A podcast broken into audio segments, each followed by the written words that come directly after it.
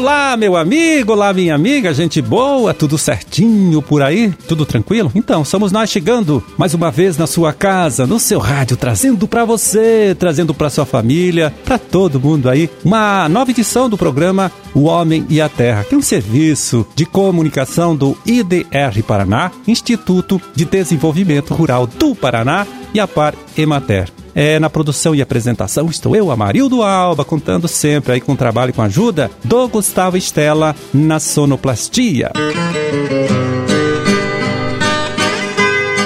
28 de julho de 2022, quinta-feira. Deixa eu ver aqui, olha só, quinta-feira, com a lua entrando na fase nova, pertinho das três da tarde. Ah, também, olha só, dia do agricultor. Então, o nosso abraço, né?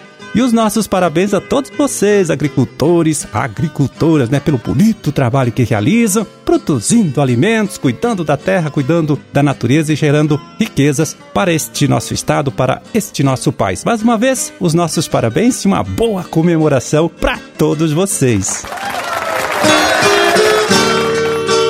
É, e a gente começa aqui o nosso trabalho, olha só, trazendo informação importante, né? Uma informação interessante para você que produz e comercializa vegetais frescos embalados. É o seguinte: na última sexta-feira, dia 22 de julho, o Ministério da Agricultura publicou portaria dispensando, veja bem, né, dispensando a obrigação de indicar o prazo de validade nas embalagens desses produtos. A medida, então, tem como objetivo, aí, segundo o pessoal lá do Ministério, né, combater o desperdício de alimentos. Então, o que acontecia com a regra anterior aí que obrigava colocar essa data de validade, hein? Muitas vezes o produto, a fruta, né, ou hortaliça, estava bom, estava próprio aí para o consumo, mas por causa desta marcação na embalagem, é, indicando né, que estava vencido, ele tinha que ser jogado fora, né? Não podia nem ser doado aí pelo comércio para as pessoas ou para qualquer instituição de caridade, por exemplo. É, os técnicos do Ministério da Agricultura alegam, viu, para justificar esta medida, esta decisão aí, que o consumidor consegue perceber lá na hora da compra se o alimento que ele está adquirindo está bom ou não, né? Vendo se está murcho, se está podre, com cheiro ruim, tá certo? Agora, os comerciantes então continuam ainda com a obrigação de manter lá na gôndola de seu estabelecimento alimentos, de frutas e verduras, neste caso aqui, sempre com requisitos mínimos de identidade e qualidade.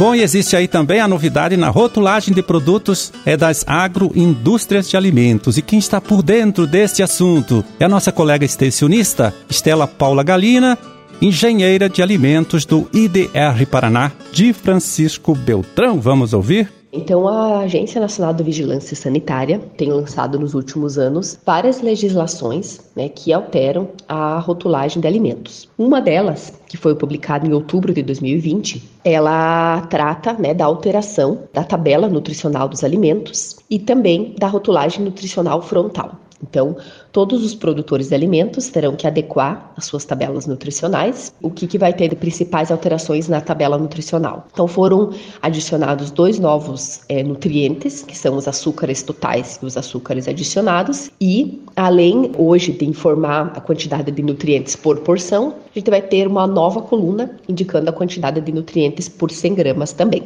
Outra alteração bem importante é a questão da rotulagem nutricional frontal. Então, alimentos que tenham alto teor de açúcares adicionados, gorduras saturadas e sódio terão que apresentar no painel principal do seu rótulo uma lupa, né, indicando que esse alimento ele é alto em açúcar adicionado, em gordura saturada ou em sódio. Então, qual que é o limite para mim ter que declarar essa lupa? Para açúcares adicionados, é mais do que 15 gramas de açúcar adicionados por 100 gramas do alimento. Para gorduras saturadas, é quantidade maior que 6 gramas de gorduras saturadas por 100 gramas do alimento. E sódio, quantidade maior que 100 miligramas de sódio por 100 gramas do alimento. Então, os produtores deem uma olhada nos seus rótulos para verificar a quantidade que eles têm hoje ali informada na tabela nutricional e para verificar se vai precisar colocar lupa ou uma das formas a gente não colocar lupa é ajustar a formulação do alimento, reduzir o sal, reduzir o açúcar, reduzir a gordura, substituir por algum outro ingrediente, né? E isso então nós do IDR podemos auxiliar o produtor. Então até quando que é necessário fazer esse ajuste? Para empresas em geral, a legislação passa a valer a partir do dia 9 de outubro de 2022. Já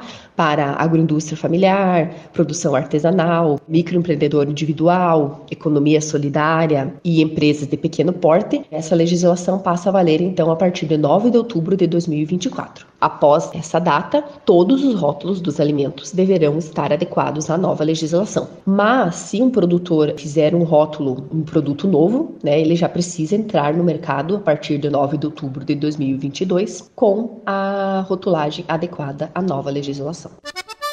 É, a gente conferiu aí a participação da engenheira de alimentos Estela Paula Galina, extensionista aqui do nosso Instituto IDR Paraná, ela que falou de algumas mudanças na lei que orienta a rotulagem de produtos com origem nas agroindústrias é, de alimentos. Muito obrigado, Estela, pela sua colaboração, pela sua participação e um bom trabalho aí para todos vocês. Ah, se você, meu amigo, você, minha amiga, né, é proprietário, proprietária de uma pequena agroindústria de alimentos e ficou com dúvidas em relação ao que a Estela acabou de explicar, não esqueça, hein? Procure mais orientação, né? Busque mais informação no escritório do IDR Paraná, aí do seu município, tá certo? Fica a dica para você.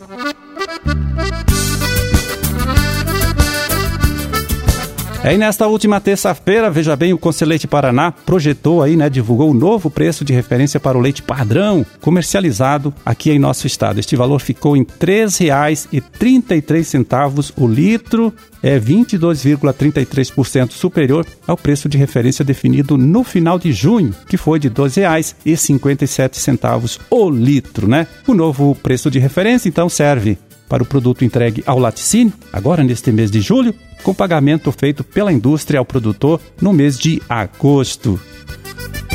Como disse, esse preço de referência é para o leite padrão, que deve ter 3,1% de proteína, 3,5% de gordura, 500 mil de células somáticas e 300 mil de contagem bacteriana por ml do produto. Com mais qualidade, claro, a indústria pode pagar mais, sempre paga, e ao contrário, não atingindo esses índices aí que a gente citou, o valor também pode cair para o criador. É, segundo os técnicos que trabalham na definição do preço de referência lá do Conselheite, existem pelo menos dois fatores aí influenciando esta elevação no preço do leite pago ao criador. Primeiro, né, tem a diminuição da oferta do produto para a indústria, né? É queda causada pela elevação dos custos de produção lá no sítio, lá na fazenda. Depois, o problema da inflação, né, que também impacta o preço pago pelo consumidor, tanto do leite quanto de seus produtos derivados. É, e só para concluir, vamos aqui fazer bem rapidinho uma conta, pegando dados divulgados pelo próprio Conselheite. Veja bem, o leite entregue pelo produtor em maio, que teve pagamento feito em junho, né? Fechou com o preço final de R$ 2,29 o litro, na média. Se confirmar então a aplicação na prática desse novo valor de referência, que é de R$ 3,14 o litro, para o leite entregue em julho, né, e pagamento feito pela indústria ao produtor em agosto, o aumento do produto, então em dois meses, será de 37%. E agora o recadinho é para você, né, produtor de Santa Fé. Veja bem, amanhã o IDR Paraná realiza, lá na propriedade dos agricultores Marci Peter Elchoff, um dia de campo sobre a cultura do feijão irrigado, hein? É, vão falar lá, os técnicos vão falar sobre escolha de cultivares, controle de pragas e doenças e manejo da irrigação. Será das 9 às 11 da manhã e para participar você tem que reservar a sua vaga passando lá no escritório do nosso Instituto IDR Paraná, antiga Ematé, ou ligando para o telefone, anote 44, que é o DDD, 3247 1649, né? Telefone do Instituto lá de Santa Fé, tá certo? Então aproveite e participe.